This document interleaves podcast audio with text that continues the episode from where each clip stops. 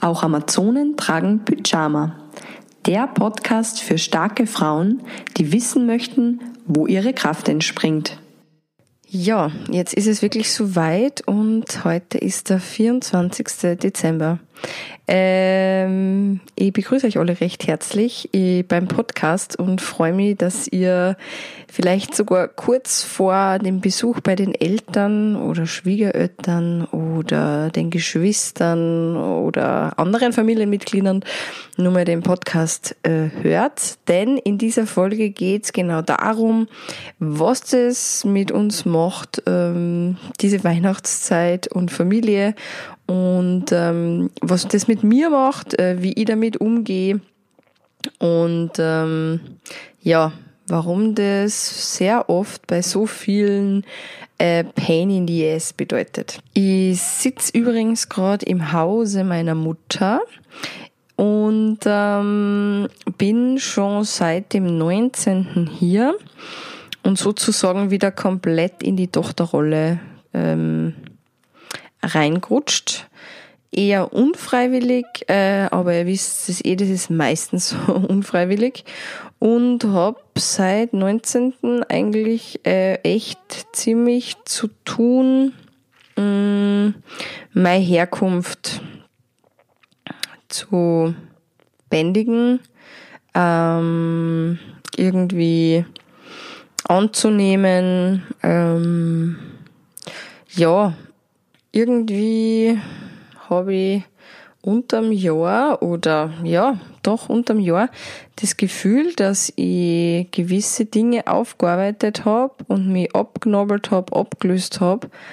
Und dann kommt der Moment, wo man mit den Eltern, in meinem Fall ist es mit meiner Mama, Zeit verbringt und es ist wahnsinnig konfliktreich und man sieht sie, kommt man vor, auf die immer gleiche Weise. Ähm, man reagiert aus seinen Mustern, aus der Geschichte heraus so stark wie mit sonst kaum anderen. Ich weiß nicht, wie es euch dabei geht. Ja, und ich habe mir gedacht, ich teile mit euch heute das, wie ich damit umgehe, ähm, bei meiner Mutter zu sein. Und ja, hoffe, dass euch das jetzt was bringt, ähm, sobald ihr dann ins Haus geht, in dem ihr Großuhrensatz ähm, und die Menschen trefft, die glauben, euch so wahnsinnig gut zu kennen und sich ein Urteil von euch ähm, machen dürfen, beziehungsweise eh schon lang gemacht haben und dann immer wieder äh, darauf hinweisen, beziehungsweise ähm, sogar meiner Meinung nach zwingen, zu glauben, was die Eltern glauben. Bei mir ist es sicher eine, andere Situation, weil meine Mama seit über 20 Jahren eine Autoimmunerkrankung hat und ich schon mit zwölf damit konfrontiert war, ähm, als jüngste von vieren und somit auch als letzte, die daheim gewohnt hat, irgendwie mit dieser Krankheit umzugehen. Und ich weiß halt, dass meine Jugend unter Anführungsstrichen ähm, schon darunter gelitten hat, dass die Mama so früh krank geworden ist. Und ich merke einfach, dass ich dadurch ein wahnsinniges ähm, Grenzgefühl habe, jetzt als Erwachsene, jetzt neben meiner Mama, ähm, das so in die Richtung geht, dass ich mein Leben leben will, ähm, ohne Verzicht und ohne Einschränkungen. Ja, und ihr könnt euch vorstellen, dass das natürlich äh, schwierig ist mit einem oder neben einem bedürftigen Menschen. Ja. Und im Prinzip sind die Dinge, über die wir diskutieren und streiten, Kleinigkeiten. Also wirklich, wie, wo, was für ein Ding von mir steht, was sie stört, weil es schier ausschaut. oder warum ich das so zusammengerammt habe und nicht so, wie sie macht äh, oder warum ich, obwohl ich keinen Hunger habe, für sie nichts koche. Also solche Dinge, wo ich ähm, aus einem Freundeskreis komme äh, und auch mit meiner Arbeit her so bin, dass ich jeden, der erwachsen ist, als erwachsen auch in die Verantwortung bringen will. Und ich ein Fan von ja, Ansprechen, Aussprechen und Klarheit bin. Und da bei, einer, bei meiner Mama in ihrer Situation total auf äh, ja, Metall und Widerstand trifft. Ähm, ja, und wir haben jetzt wirklich sicher vier Tage lang uns gegenseitig extrem angekäbelt, also ähm, diskutiert.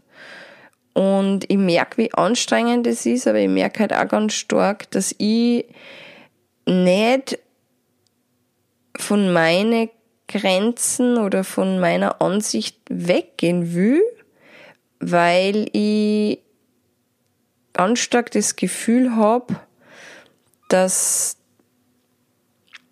mm, da auch eine Kraft darin steckt. Und nicht jetzt, weil, also meine Absicht ist es bewusst nicht, dass ich sie dominiere oder Recht habe oder so. Ähm, aber da ist was, wo ich sehr im Reinen mit mir bin und sehr gut spüre, was ich brauche und was ich nicht brauche. Und neben ihr würde das alles umfallen müssen, damit es ihr gut geht.